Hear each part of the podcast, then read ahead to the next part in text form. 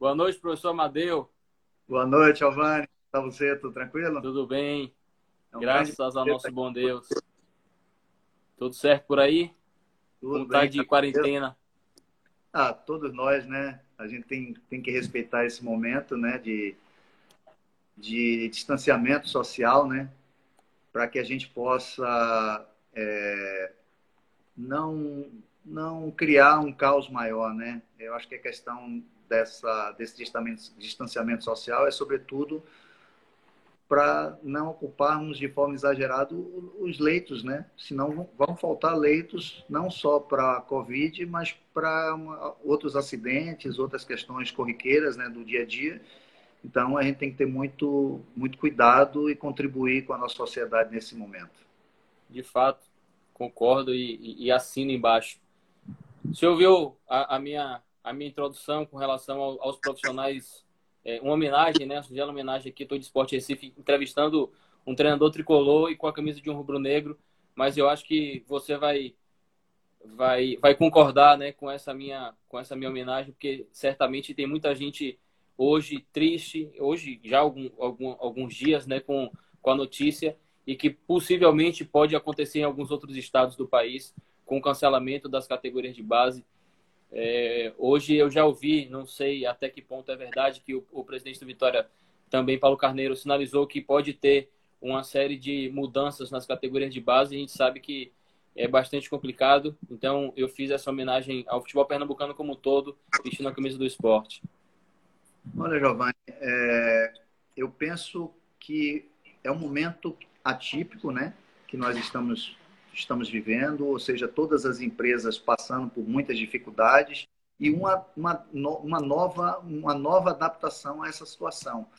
E então as, as decisões elas são complexas, difíceis de serem entendidas de, de, de, de lados é, contraditórios e etc. É, mas ao mesmo tempo a gente tem que ter uma compreensão, né? Mas, mas ao mesmo tempo fazer uma crítica não ao momento, mas às gestões anteriores, né? Uhum. É, talvez clubes que têm uma gestão mais equilibrada nos últimos anos são os clubes que estão tendo justamente nesse momento o equilíbrio maior para tomar essas decisões, porque economicamente não estão estrangulados. Lógico que todos vão estrangular, lógico que todos vão ter dificuldade, mas sobretudo aqueles clubes que é, já estavam é, sucateados economicamente, né? Então, a, a, se você acompanhar a, a Pluri, que é uma empresa que presta consultoria justamente nas questões do futebol, vocês vão ver que os clubes que estão economicamente é, saudáveis nesse momento vão passar pela crise de uma forma mais equilibrada. E esses clubes que se endividaram, que foram irresponsáveis administrativamente, eles vão sofrer muito mais. E aí, consequentemente, quem vai sofrer com isso? A base, o que é um grande erro, porque é o menor investimento que o clube faz, é 5% do seu orçamento, ou seja, vai demitir funcionários, vai demitir é, é, um local onde tem um custo muito baixo proporcionalmente a, a, a todo o, o, o, orçamento do clube e ao mesmo tempo é, se aí eu vou voltar de novo para a Pluri, né, que coloca que é onde, onde uma das principais receitas do futebol brasileiro tem sido justamente a venda desses jovens atletas, né? Então, olha a incoerência, total incoerência quando você investe proporcionalmente pouco em relação ao seu orçamento e onde você consegue, é, muitas vezes, salvar a, a, a, o seu ano né, em função da venda desses atletas jovens. E, e tem um, uma situação ainda melhor. Quando esse atleta é vendido para fora do país e ele é negociado no futuro, daqui a um ano, daqui a dois anos, esse dinheiro também entra um percentual de volta ao clube, né? Uhum. E antigamente tinha que mudar de país, hoje nem isso, já, já foi aprovado, ou seja, eu vendi um jogador para a Inglaterra, esse jogador é vendido para outro time da Inglaterra, o clube de origem tem um percentual que pode chegar até 5% do valor da venda. Então, é uma imprudência muito grande. Eu sei que é um momento de desespero, um momento de, de, de tomada de decisão, e essa tomada de decisão, às vezes, ela é de forma precipitada justamente por conta disso. Você falou aí em, em clubes que não estão é, estrangulados, né, de um, com a saúde financeira um pouco melhor do que uma parcela grande né, dos clubes brasileiros. E, notadamente, já há algum tempo, o Bahia faz parte desse, desse rol né, de clubes que estão equilibrados nesse sentido é, financeiro, contábil, enfim. É, você chegou no Bahia tem pouco tempo. O Rodriguinho, hoje, é, talvez o principal em termos de nome, né, o time profissional, é, principal atleta, ele disse que um dos motivos dele dele ter vindo, né, principal contratação, melhor dizendo, um dos motivos dele ter ido para o Bahia, acertado com o Bahia, era o fato do Bahia pagar em dia. Né? É, isso pesou para que você também acertasse com o Bahia essa responsabilidade fiscal e financeira? É, quando você toma uma decisão como essa, Giovanni, você analisa inúmeros fatores, né? A sua projeção naquele clube, a possibilidade de êxito do, do projeto, é, que tipo de projeto, se ele é desafiador é, ou não, entendeu? E olha também essa parte econômica. Eu diria que foram do, duas situações, até porque eu já estava praticamente fechado com outra equipe do futebol brasileiro. E eu resolvi fechar com o Bahia por dois motivos. Uma, porque eu tive ligação do gestor do futebol profissional, né? E tive a ligação do próprio presidente, é, para me mostrar a, a, importância que eu tinha dentro desse projeto do clube, que, que tem excelentes profissionais e jovens profissionais é, é liderando esse trabalho e que precisava de uma pessoa um pouco com um perfil um pouco diferente, uma pessoa mais experiente, uma pessoa mais rodada que poderia agregar ainda mais a esse projeto. Então, para mim, isso foi muito positivo. E, sem dúvida nenhuma, a parte econômica do clube, o equilíbrio e o tipo de gestão me fez tomar essa decisão. É, que tipo de projeto lhe foi apresentado para a sua função em específico?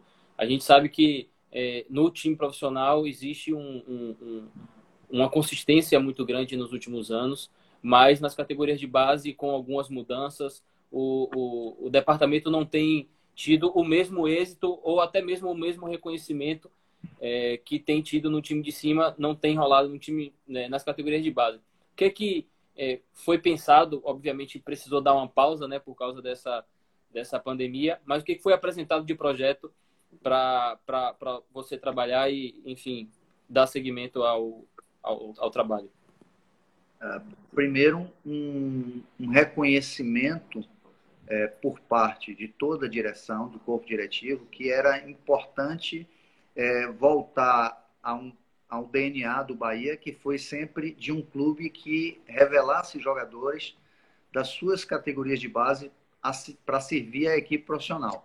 Entendendo que isso é, vai baratear a sua folha, vai baratear o custo, é, que essa pessoa, esse atleta, ele tem uma identificação maior com, com, com o clube e que pode gerar também um resultado esportivo, já que os principais resultados do Brasil no cenário nacional foram com jogadores oriundos da Bahia e oriundos das suas divisões de base. E, consequentemente, é, a venda, é, ou seja, um ganho econômico, é, uma futura venda desse atleta. Ah, o resultado esportivo imediato, eles me deixaram muito à vontade, até porque eles entendem que eles têm uma, uma um déficit é, nessas categorias que precisam ser revista, tá, está sendo revisada, e é justamente para isso que a gente veio, para a gente poder qualificar o trabalho internamente e também ajudar no processo de captação de jovens atletas. E a gente sabe que isso demanda um tempo maior. E eu questionei isso a eles. E para demonstrar ainda mais que eles estão seguros do que eles querem, eles me deram um contrato é, de dois anos, né? E isso demonstra claramente que eles não querem um trabalho para o resultado imediato. Ah, vai disputar o campeonato baiano e tem que ser campeão. Não. Mesmo que não consiga o título, porque nós temos três, três tipos de resultados na, na, na formação. Ah, primeiro, o número de jogadores que você consegue é, levar a equipe profissional. Uhum. Depois, a venda desses jogadores, ou seja, a parte econômica, e o resultado esportivo. Eu penso que o resultado esportivo na formação ela é consequência do da forma como você conduz, da qualificação você dá aos profissionais que estão formando os jovens atletas e os jovens atletas. Então, a formação daquela equipe de trabalho técnica, do seu corpo é, administrativo, supervisor, psicólogo, assistente social, é, pedagogo, tal, etc., para ter a formação integral do seu atleta, do ser humano, entendeu? E isso vai diretamente é, é, reverberar no, no, no trabalho de campo. E aí, consequentemente, a gente vai conseguir resultado esportivo nas categorias menores. No sub-20, o resultado esportivo ele vai depender de quanto o profissional absorve esses jogadores de forma precoce ou não. Porque às vezes você tem qualidade no trabalho, serve a, a equipe profissional, mas por você servir exageradamente ao profissional, você acaba não conseguindo resultados é, é, expressivos.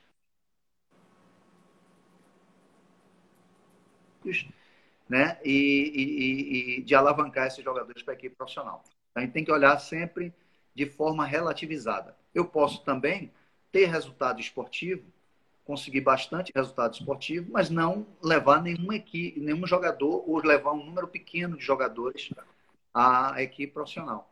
E também não ter venda esportiva. Então, tudo hum. isso tem que ser levado em consideração. Entendi. Eu vou fazer. Nós temos aí 13 minutos de live. Eu vou fazer uma pergunta é, que é de todo torcedor do Bahia. É a primeira pergunta quente para o Amadeu. É, você conhece esse time que você está prestes a comandar, tão logo possa? E desse time, quem o torcedor pode imaginar que pode ter um futuro, alguma coisa nesse, nesse sentido de futuro assim próximo? Quem a gente pode aproveitar nesse Inter aí que você falou, de aproveitar atleta na, na, no time profissional? É, é possível ter alguma esperança com algum atleta? Você consegue apontar alguém já?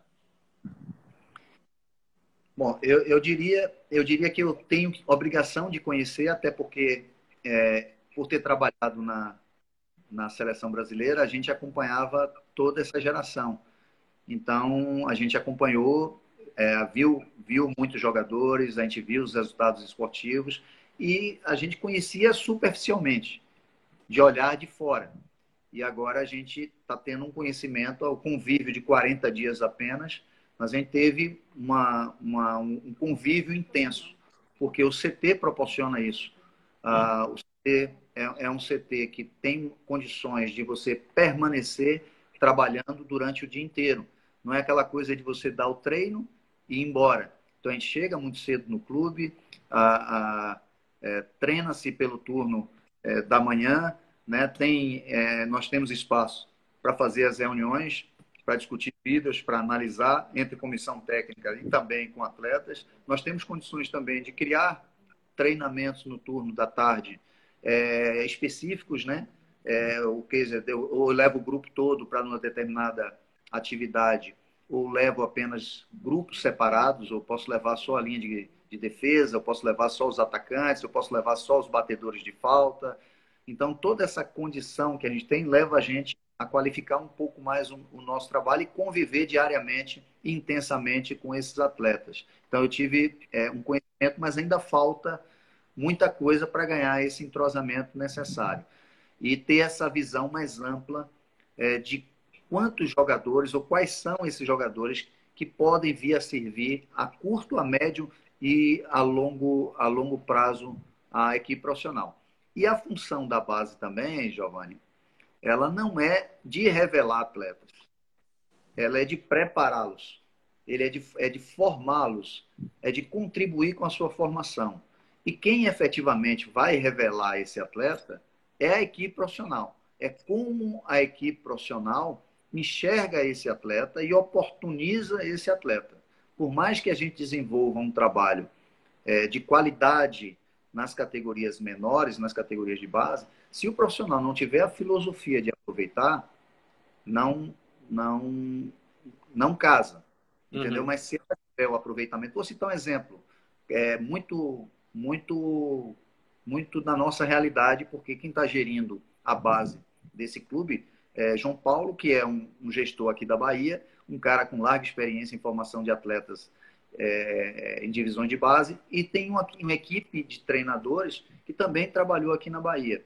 Wesley. Está formando um número de atletas muito grande. É uma equipe que tem estado esportivo, leva-se um número grande desses atletas por reconhecimento técnico à seleção brasileira, mas esses jogadores estão indo pouco, visitando pouco a equipe é, profissional, pelo menos até a temporada passada. Mas estava se negociando. E está tendo um resultado esportivo na base positiva, econômica, ou seja, fluxo de caixa, mas o profissional tem aproveitado pouco.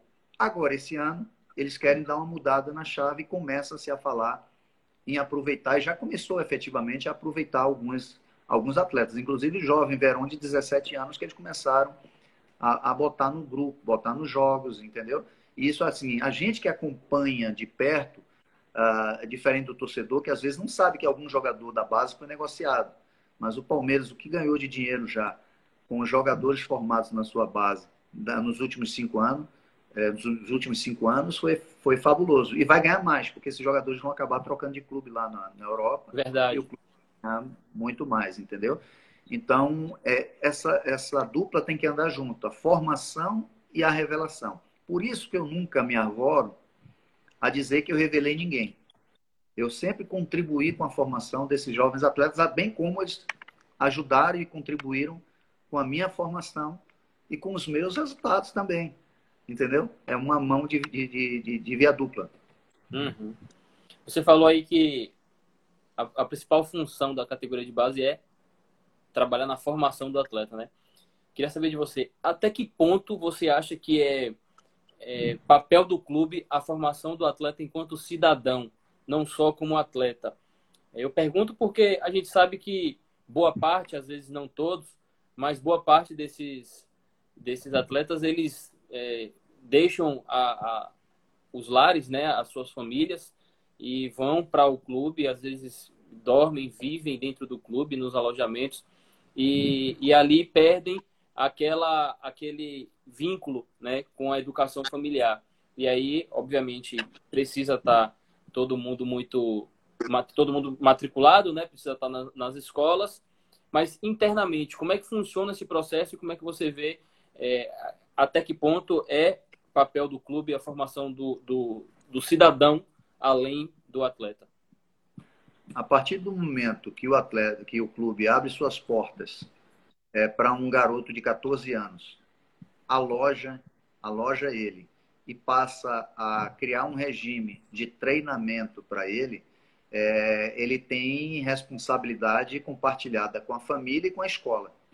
Para mim, inevitável isso. É, esse, é, esse triângulo aí, ele tem que acontecer. A escola, porque é, é um direito que, que todo cidadão tem, direito de acessar a educação através da sua escola. Então, a família e o clube, eles são diretamente responsáveis é, por levar, por, por conduzir essa, essa, essa, esse jovem, esse adolescente, a formação escolar, a formação é, é, é, acadêmica, né?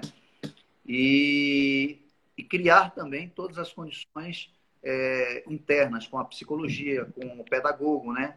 Com a assistente social, para saber todas as condições. Os profissionais têm que estar preparados para isso, seja o preparador físico, seja o treinador, seja o treinador de goleiro, toda a equipe tem que estar muito preparado para isso e criar as condições sociais dignas de lazer também.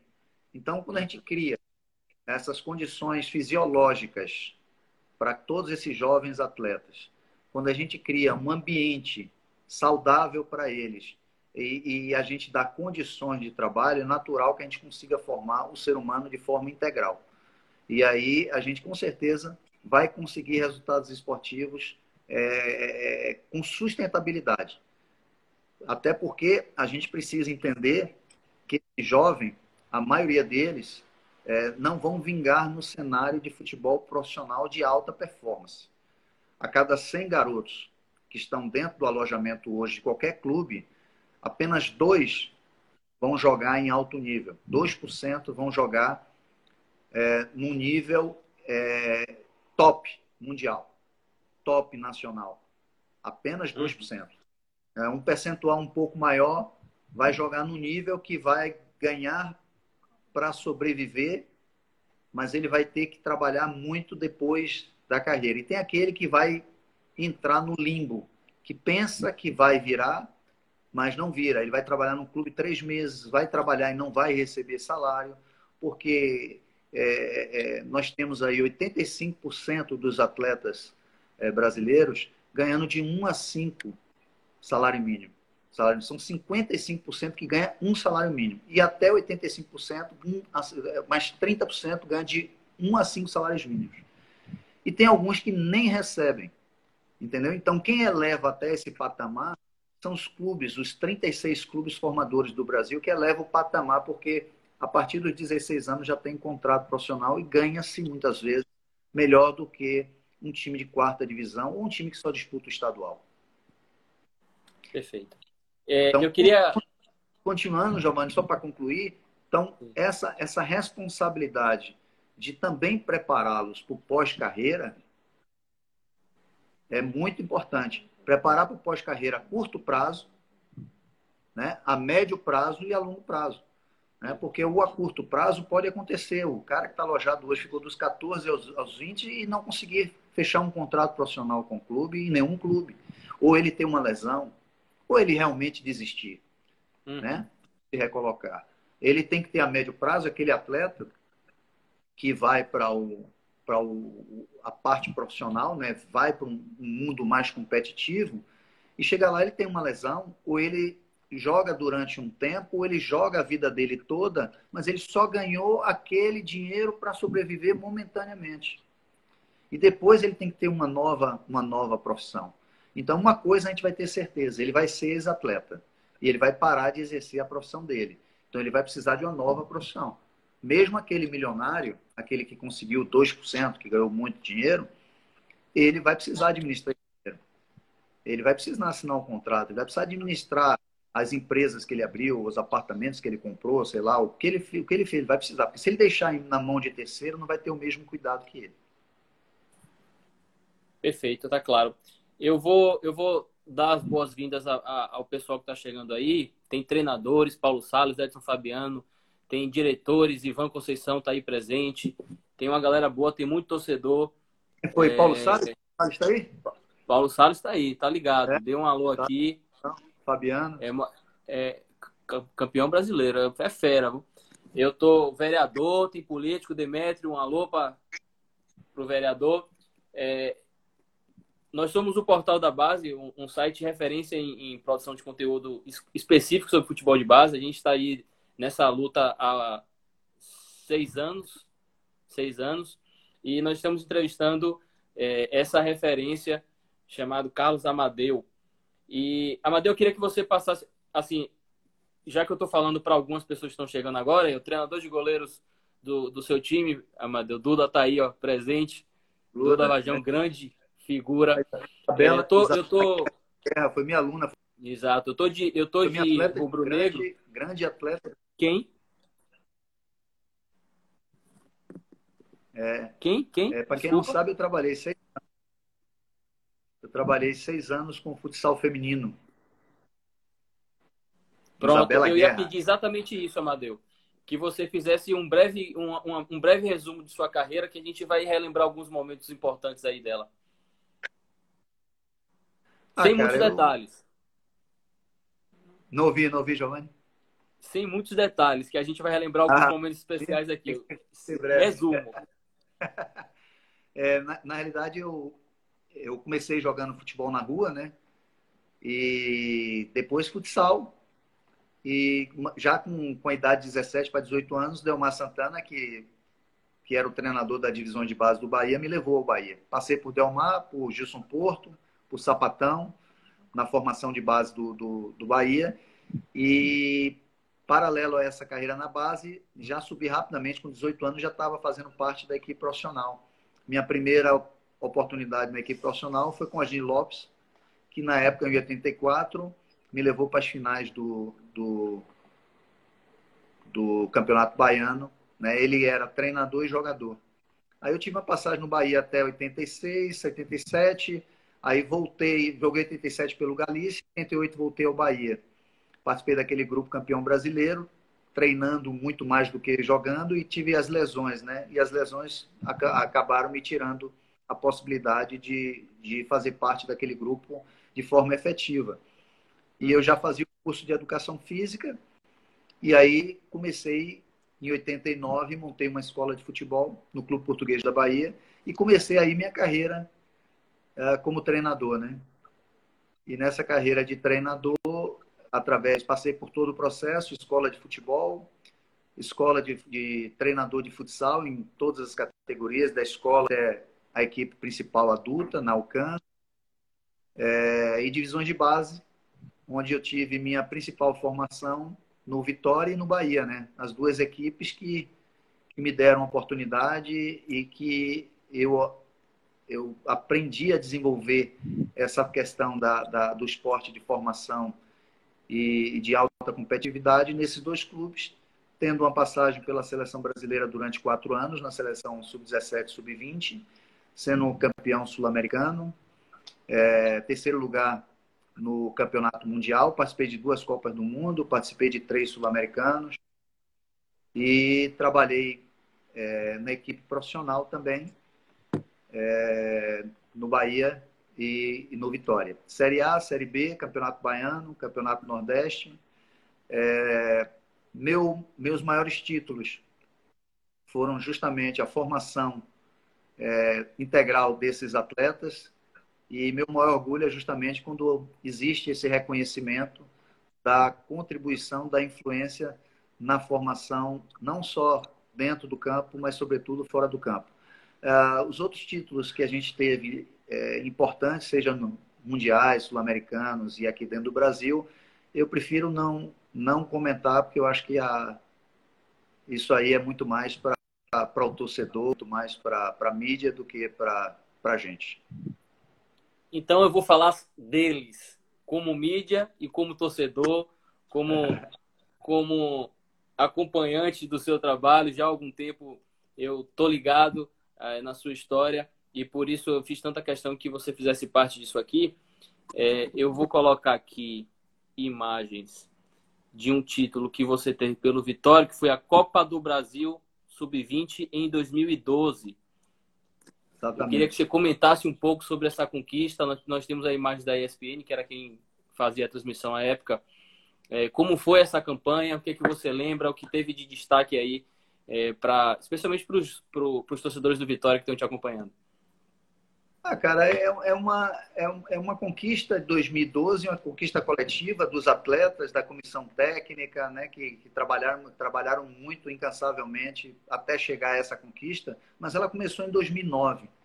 Né? Justamente esse trabalho que eu falo. Ela foi dar o resultado principal depois de 2011. Depois de três anos é que ela foi frutificar em termos de resultado esportivo, esportivo no Brasil, a gente fala de, de título. Né? Ah, a gente teve é, é, bastante resultados expressivos durante esse período. O Campeonato Baiano, por exemplo, de cinco que a gente disputou, a gente ganhou quatro. A gente chegou em semifinal ou final de competições de todos, todos os níveis. Foi é, Copa, Copa do Brasil, nessa a gente foi campeão. Em 2014 foi vice-campeão. É, na, na, na, época, o Campeonato Brasileiro era considerado a Copa RS. Chegamos entre os três. É, Copa BH, chegamos à final. Campeonato Brasileiro, chegamos à final. Então, é, torneios internacionais, várias conquistas em Alemanha, é, é, é, é Espanha, México, uh, Holanda. Então, muitos países que a gente teve a possibilidade de, de, de jogar competições e, e, conquistar títulos, entendeu? Mas o trabalho para culminar em 2012, 2009, é, com, quando a gente percebeu que o, a turma que estava no clube mais velha não ia dar essa resposta. Então a gente antecipou o trabalho com a categoria sub-16, sub-17. A gente começou a antecipar jovens atletas, inclusive quem faz o gol aí final é um jogador na época de 16 anos, ó, o Ellison, né? Ele tinha apenas 16 anos aí, entendeu? Então eu tinha sempre tive esse hábito de o jogador que tinha virtudes, tinha qualidade, eu nunca olhei a idade, nunca olhei o físico. Eu sempre privilegiei os jogadores talentosos e por isso é, a gente foi agraciado não só com esse título, porque esse título aí ele foi muito bem construído. foi uma equipe que veio trabalhando durante muitos anos comigo. Apesar dessa competição iniciar com muita dificuldade. Pra você ter uma ideia, a gente, a gente foi para o primeiro jogo com 13 jogadores apenas. 14, porque jogadores tinham sido emprestados, jogadores subiram para o profissional, entendeu? E a gente não, essa competição não estava no calendário. Foi a primeira vez que a CBF fez esse, esse campeonato. E aí a gente acabou, é, já tinha diluído metade do nosso elenco e mesmo diluído, a gente tinha tanta qualidade que a gente conseguiu é, a conquista justamente pela coletividade, não foi nem a individualidade, não foi nem virtudes individuais, foi muito mais pelo trabalho coletivo do entendimento dessa garotada. Você falou aí de você falou aí do do Zé Wellison, né, que fez o gol, que hoje inclusive está no Galo, né? A final foi contra o Atlético Mineiro, o Atlético que tinha Lucas Cândido, Cândido que eu acho que foi seu jogador no passado no, no Vitória. Tinha é, Carlos que fez. É Carlos, né? Lucas Cândido jogou aí também. Isso. É, aí o Carlos, que, que, que, fez o gol, que, enfim, brilhou no profissional também, é, jogou no Inter e tal. É, vamos relembrar alguns jogadores do Vitória também nessa, temporada. Tinha o, o, o, Luiz Gustavo, goleiro. Gustavo era seleção. Foi, Gustavo é. foi, foi seleção durante, aí, durante a base aí, inteira, né? Desse time aí foram quatro jogadores para a seleção brasileira. Foi Gustavo, é, Willy, uh, Mansur e Gabriel Soares. Mansur que também jogou no Galo depois. Isso. É, e tinha o Arthur Maia, né? Era, foi, foi talvez ah. um, um, um, dos destaques individuais da final, principalmente. Arthur Maia estava nesse momento aí, tanto ele como o Mansur e o Willy, eles já estavam fazendo a transição profissional, né? Jogavam lá, vinham para cá. Mansur já era titular aí, do profissional, desceu para fazer esses jogos finais aí. Jogou Yuri, jogou Gabriel também. É, o, o, outro lateral nosso, é, Jefferson, tá. tinha sido emprestado para Goiás. É, Caculé tinha sido emprestado. Então, tinham vários jogadores que tinham sido emprestados. Então, a gente tinha que contar com esse, esse jogo entre o juvenil, jogadores que ficaram e jogadores que desciam do profissional. E essa mescla, né?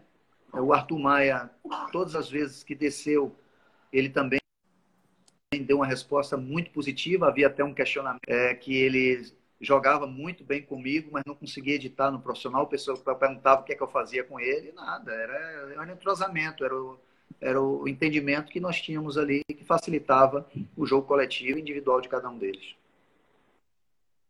Excelente. Essa, essa conquista foi marcante é, para quem não, não se lembra e para quem não está é, trazendo à tona na memória. Arthur Maia estava naquele fatídico acidente da Chapecoense no avião. Infelizmente, é, hoje é memória, hoje é, a gente relembra com, com muito carinho de um, de um menino nota 10.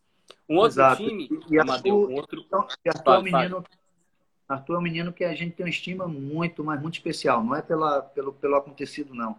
É pela, pelo menino que ele era, pelo caráter que ele tinha, é pela determinação, pela, pela liderança positiva e eu, eu tinha uma afeição é, especial por ele.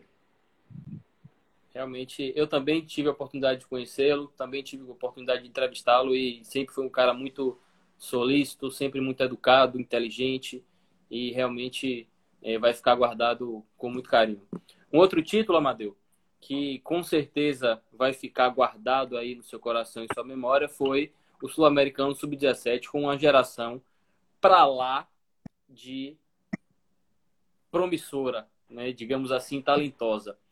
Vamos rodar imagens aqui. É, eu queria que você falasse um pouco desse time, um pouco dessa conquista. E aí, assim como a gente fez com Vitória, a gente fala de alguns destaques individuais, porque o torcedor é, do Brasil inteiro que está assistindo a gente aí é, vai, vai com certeza é, saber de quem você está falando. Esse é outro trabalho também, é, é, o que eu acredito, né? Ele nunca, ele nunca é por acaso, ele é sempre um, um, um, trabalho muito bem feito, muito bem planejado, que começou, aí foi em 2017, mas ele começou em 2015.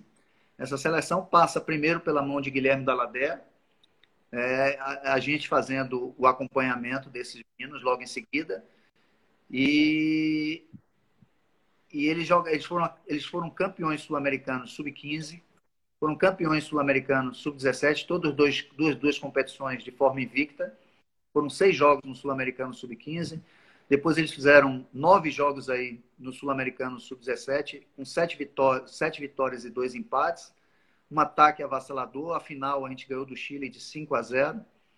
Foi uma seleção que jogou no nível muito, mas muito alto, né? É, tanto individualmente como coletivamente. Individualmente porque tinha jogadores diferentes, coletivamente porque é uma marca registrada das equipes que eu trabalho, né? Que é a coletividade e a competitividade, os quesitos que eu procuro incentivar bastante nas minhas equipes e foi a equipe que foi para o mundial e no mundial também é, fez uma campanha maravilhosa, só perdendo apenas um joguinho e esse joguinho custou a final para a gente, foi justamente para a Inglaterra, né?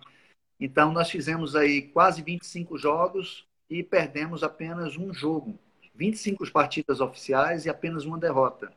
Então, é uma seleção que eu fico muito contente porque a gente conseguiu cumprir o que a gente tinha prometido lá atrás, que era resgatar o jogo brasileiro, a essência do jogo brasileiro, é, competir, mas com o independente da parte física do atleta, ou seja, nós temos aí o que representa no nosso meio-campo dois jogadores muito baixos, o Marco Antônio Bahia, que hoje joga Champions League, joga pelo né? o Alanzinho, que está no Palmeiras, mas que foi emprestado agora para o Guarani, que é o 10, que vai fazer esse gol aí, e o Bob Sim, que é um jogador mais alto, mas é um jogador extremamente lento, mas muita técnica, mas que fazia a bola ficar muito veloz e era esse tripé do meio-campo que comandava as ações praticamente todas. Primeiro homem, né? Primeiro homem de meio. Exatamente, era o 5, né? cinco e os dois baixinhos, bem móveis. Então, é, é, justamente caracterizando o que? A diversidade que é o futebol brasileiro. Tem o baixo, tem o alto, tem o forte, tem o fraco, tem o cara que tem a biotipia perfeita, tem aquele cara que nem tanto, e todos na procura de jogar a excelência do futebol. E isso me deixou assim muito feliz. Foi alvo de elogio da Comebol, é, dos treinadores dos treinadores da, do mundo todo e no Mundial a mesma coisa. Eu acabei tendo que participar do caderno da Comebol para escrever metodologias. É, participei também, fui convidado pela FIFA. É, se você for olhar no Mundial de 2017, está lá os meus relatos, como a gente chegou até essas conquistas, entendeu? Porque foi um, um time muito marcante. E hoje tem, a maioria desses jogadores já estão é, no futebol internacional em grandes equipes.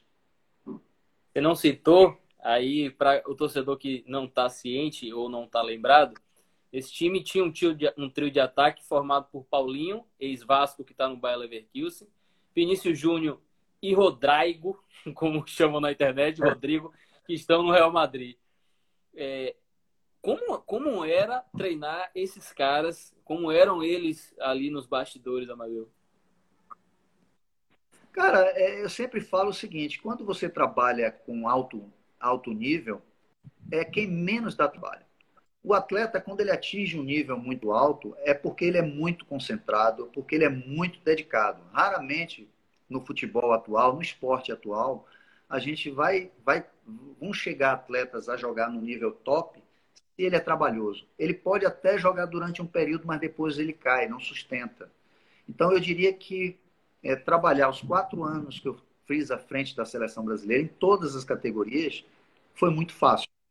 Foi muito fácil a condução. O que é mais difícil é evitar cometer injustiças no processo de observação, no processo da convocação e, e a quantidade de treinos, que é muito pouco. Uhum.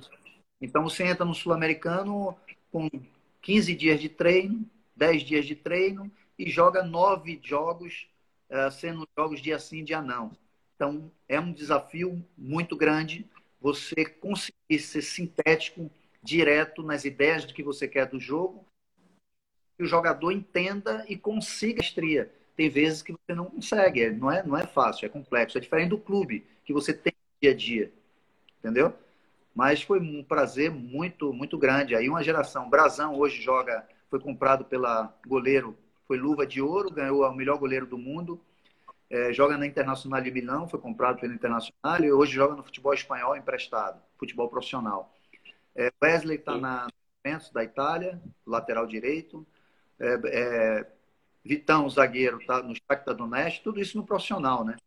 O é, Lucas Alter está jogando no Atlético Paranaense. Isso eu estou falando de jogadores que ainda têm idade de 20 anos agora, esse ano. E sub-20, isso. É, o Everson, lateral esquerdo, e Luan, os dois estão no Red Bull. Um foi vendido por Leipzig, que hoje está aqui no Brasil. Bob Sim está no Grêmio, mas esse acabou machucando muito. O Marco Antônio Bahia, que é daqui de Poções, está no Shakhtar Donetsk, jogando, Champions League também. Alanzinho foi para o Guarani agora. Palmeiras, né? Esse aí. O, o Paulinho está no Bayer Leverkusen. É, Rodrigo, né? Teve participação nesse grupo, mas não está aí agora.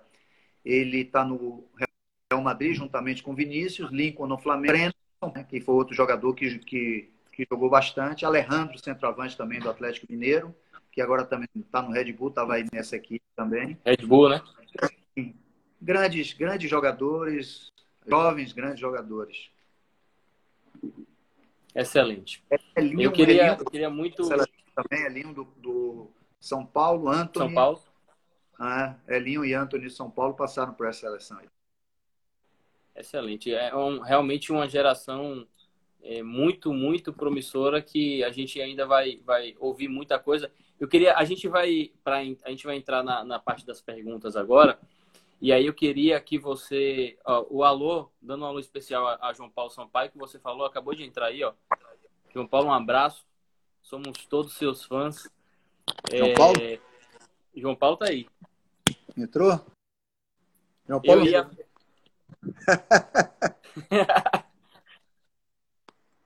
ele eu ia, eu ia pedir justamente para falar de um jogador dele, de uma, de uma cria dele, rapidinho, porque o torcedor conhece muito o, o Vinícius Júnior, o Rodrigo, porque tiveram a oportunidade de ver no futebol profissional antes de irem para o exterior.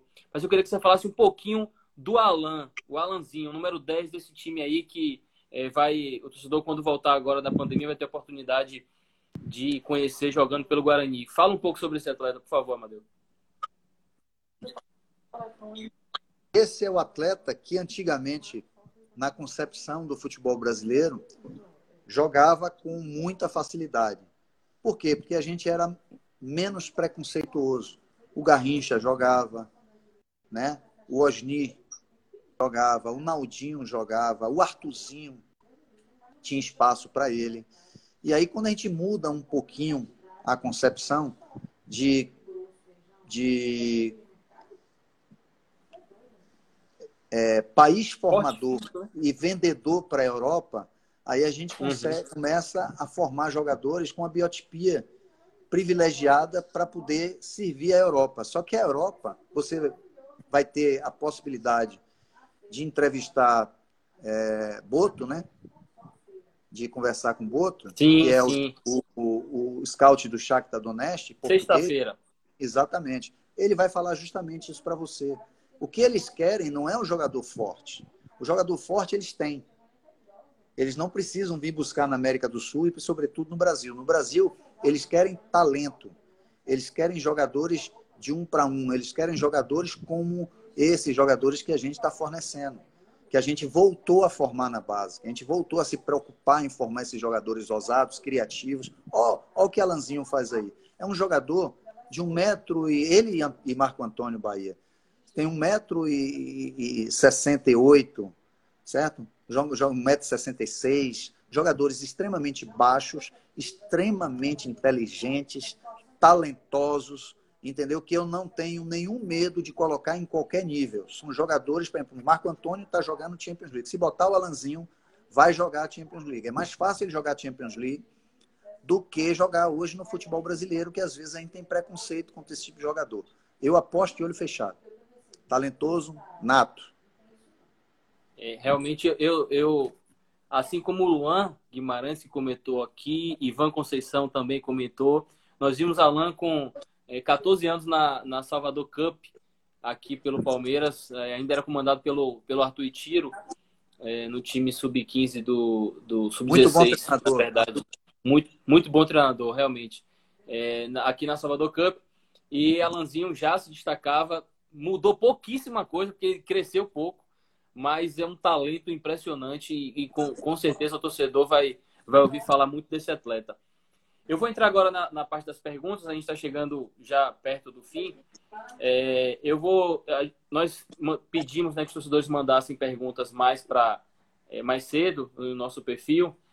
E aí eu vou selecionar um aqui, já que a gente está no assunto seleção, é, para você falar também de maneira resumida como funciona, é uma pergunta do Mauro Góes, como funciona esse processo de monitoramento das convocações é, da seleção brasileira? Como é que é que funciona os, os observadores, competições, etc. Antes de responder essa pergunta, Giovanni, que eu acho bem interessante, bem pertinente também, é eu diria que esses três jogadores do meio campo, e sobretudo esses dois, ah, todos os times que jogaram contra as grandes potências tiveram que mudar o seu formato de jogo para tentar marcá-los e não conseguiam. Marcar individual, fizeram coisas do arco da velha para tentar anulá-los. É, o, processo, o processo seletivo, eu, eu, posso falar da época que eu estava lá, né? É, ele tinha os, os, o, o, um grupo de quatro, cinco observadores, depois eles foram demitindo, só ficaram três observadores, e é, se fazia a, o mapeamento é, de onde estavam esses jogadores, né, em quais regiões, se faziam visitas aos clubes e, sobretudo, aos jogos. Onde tinha jogo de 15, 14 anos para cima, ou tinha algum observador é, da gente ou um treinador, sempre. E lógico que o Brasil é um país continental, e que tem muitos jogadores de qualidade. E eu acho que falta ainda mais braço. Tinha que aumentar o número de observadores para poder monitorar mais jogos, porque a base não é igual ao profissional. Porque os jogos do profissional que você não assiste em loco, você tem análise. Você tem os jogos que passam na TV. E na formação de base, não são todos os jogos que passam na TV, só os jogos um ou outro, entendeu? Então, você, você precisa é, de mais braços para poder fazer esse trabalho de observação. É um trabalho duro, é um trabalho que falta muito para ser o ideal, mas já é muito melhor do que no passado, que era através de indicação. Perfeito. É, tem uma pergunta aqui, deixa eu ver quem foi que fez, que é muito comum. É, aqui no. Pronto. Marcelo Veiga, ele perguntou: é, você tem perspectiva de assumir o profissional ou a cabeça está focada única e exclusivamente ao futebol de base? Acho que essa é uma curiosidade de muita gente, já que você deu uma passada no Vitória, aí voltou, deu um recuado em termos de categoria né, no, no, no Sub-20 do Bahia. Como é que está seu plano de carreira? É, é, uma, é uma pergunta bem interessante que Marcelo faz, até porque eu dou sinais ao mercado já várias vezes, né? É, eu sempre trabalhei com base, mas eu acabei é, indo ao profissional algumas vezes. E eu sempre fui muito, muito cobrado pelas pessoas para ir ao futebol profissional. Né? Ah, Madeu, mas eu sempre pensei em só ir ao futebol profissional no momento que eu tivesse alicerce econômico para poder viver essa vida do futebol profissional, que é mais desempregado do que empregado, né? Então a gente tem que pensar é, no que a gente quer, na parte da família, na parte econômica. Então, esse equilíbrio, essa trilogia, trilogia que vai fazendo a gente tomar as decisões. Então, hoje, na realidade, eu sou um profissional do mercado. Eu estou apto a trabalhar com qualquer categoria, seja de base, qualquer idade, e também equipe profissional. Eu não tenho hoje nenhum problema, nenhum, para mim não é nenhum demérito. Eu estava no profissional do Vitória quando recebi o convite para a seleção brasileira sub-17. Desci duas categorias, desci duas casas. Depois subi mais uma depois subi outro, subi outro degrau, fui para o profissional de novo. Voltei para o 20. Então, o que eu me encanta, na realidade, são projetos, coisas sérias, consistentes e que tenha durabilidade, tem início, meio e fim. E às vezes o futebol brasileiro, que vem dando sinais de melhora em alguns aspectos, ainda com essa gestão de alguns clubes bem amadora, que demite a cada é, três meses em média, é, não, não olha o processo, é, é, é, muito, é muito difícil você se firmar nesse cenário. Mas eu estou preparado para qualquer desafio nesse sentido. Mas meu foco no momento é a categoria sub-20 do Bahia. Só tem uma coisa agora que me tira do foco e pode me tirar desse projeto, que é uma proposta internacional que seja recusável, porque aí no meu contrato com Bahia eu tenho essa cláusula contratual, é a única coisa. Mas fora isso, é, é focado totalmente no trabalho do sub-20 do Bahia. Vou colocar aqui uma pergunta do Bia Modesto para todo mundo ver. É, qual o principal obstáculo de, da transição do time sub-20 profissional? Isso aí você deve saber de qual é salteado. Cara, mas não é matemática, Giovanni. É, é, bem interessante essa pergunta, porque mas as pessoas às vezes querem uma resposta fechada, sabe? É, na realidade, ela é, não tem uma única, um único obstáculo ou não tem nenhum caminho certinho. Ah, eu só acho que é, é, existe, deveria existir de forma mais consistente, de forma mais sistemática em todos os clubes, esse processo bem é, escrito, delineado, de como levar esse jogador até a equipe profissional, sabe? Que é apenas treinar durante um período, que é, é treinar e ir a um banco, treinar e descer para jogar na base, você fazer essa, esse processo para os talentos e você encurta esse prazo. Para o cara que dá uma resposta positiva, você encurta esse prazo. Mas para o cara que às vezes precisa de um tempo maior, você vai experimentando, tirando, jogando no 20. Aí vai chegar um momento que ele se firma no, no elenco profissional, já está jogando e no banco, esquece o 20. Então, isso aí é, é, é um jogo. Às vezes, um jogador do 17 sai porque ele fez um baita campeonato sub-17, passou na televisão, a mídia e a torcida estão pedindo esse garoto, achando que ele vai resolver o problema do profissional. Ele vem profissional e é queimado. E às vezes ele vem e dá uma resposta positiva. Eu só acho que tem que ser com responsabilidade, com coerência e efetivamente oportunizar. Porque as pessoas acham que oportunizar é botar um, dois jogos e dê oportunidade. Não, é sequência de oportunidades. Tá? E aí tem o feeling, a percepção, a paciência que precisa ter internamente, a paciência que precisa ter por parte da imprensa e do torcedor. Mas aqui no Brasil a gente está muito impaciente muitas vezes, né? Querendo que o resultado seja imediato e querendo que o garoto da base seja a solução de todos os problemas. Ele não vai ser a solução de todos os problemas. Ele vai ser uma peça na engrenagem. A gente precisa ter mais maturidade para poder saber conviver com isso aí. Excelente. Respondido, Biel, modesto. É, Amadeu, a gente está chegando ao final da nossa, da nossa conversa. É, eu queria, de coração, agradecer pela sua simpatia de sempre, pela sua presteza, é, pela sua é, disponibilidade em compartilhar conteúdo com o Brasil, que acompanha, que vive do, do futebol de base. Você é realmente diferente e merece esse reconhecimento. Muito obrigado. É, eu queria reafirmar aqui a todo mundo que eu estou com a camisa do esporte em homenagem aos profissionais do esporte que foram demitidos em decorrência, obviamente, como o Amadeu citou no início, de problemas de gestão passadas, é, que hoje é, obrigam, diante de, uma, de um problema grave financeiro que o país vive, que o mundo vive, é, demitir todos os profissionais de, das categorias de base do clube. E é, extensivo né, ao, ao, aos, aos, aos profissionais do todo o futebol pernambucano que trabalham com futebol de base, já que não vai ter mais calendário esse ano.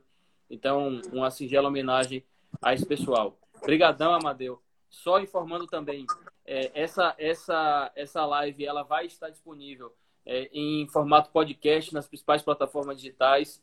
E amanhã estaremos com Flávio, meio-campo, volante do Bahia, que tem história para contar para caramba. É, Amadeu conhece o Flávio. É, as divisões foi de base e no profissional. Flavinho foi meu atleta, um cara maravilhoso, um cara muito determinado. Giovanni, eu que tenho que agradecer tá, pelo seu convite. É... Isso aí que você falou da sua camisa que você está vestindo justamente em solidariedade aos profissionais do esporte demonstram claramente o quanto é, é, é você estar tá ligado, relacionado e protege e defende a, a formação no, no, no, Brasil. E são pessoas como você que fazem o nosso, o nosso futebol alavancar, crescer dar esse respaldo. Por isso mesmo que eu estou aqui, sem, e, e, e, quantas vezes for convidado, estarei aqui conversando com você e conversando com os amigos todos. Eu agradecer a todos eles que estavam aqui presentes, participando, porque eu já tenho participado de várias lives, né, eh, muitos convites, e aí tem uma turma aqui que está sempre acompanhando e não, não se cansa de ouvir falar a mesma coisa. é porque é conteúdo de qualidade. A gente é, não, não se depara com isso sempre, não. Muito obrigado de coração, Amadeus. Muito obrigado a todos presentes. Aí a galera que está mandando mensagem, Ivan, Lute, Luan, Kleber, Demétrio, Roberto, enfim, tem uma galerinha boa, Fabiano, Marli, Fabrício. Abraço a todos galera... eles aí. Turma maravilhosa. Fabiano. Eu... Diz, que, é, diz que é seu fã, né? A Adivaldo aqui também. Sandro. Ivan Conceição, grande abraço. Sandro Matos. Turma boa. Tem, tem, tem uma turma boa realmente, eu estou muito feliz. É, repito, amanhã estaremos com o Flávio. É, essa, essa, essa live ela vai ser transcrita em partes, vai virar matéria para o nosso da base. Eu peço que vocês compartilhem, acessem o dabase.com.br, porque assim como o Amadeu falou, nós somos realmente é, dentro, nós estamos dentro desse mundo do futebol de base nacional já há algum tempo e é, queremos continuar e precisamos. Forte abraço a todos. Até mais. Um abraço, Fica com Deus aí todo mundo.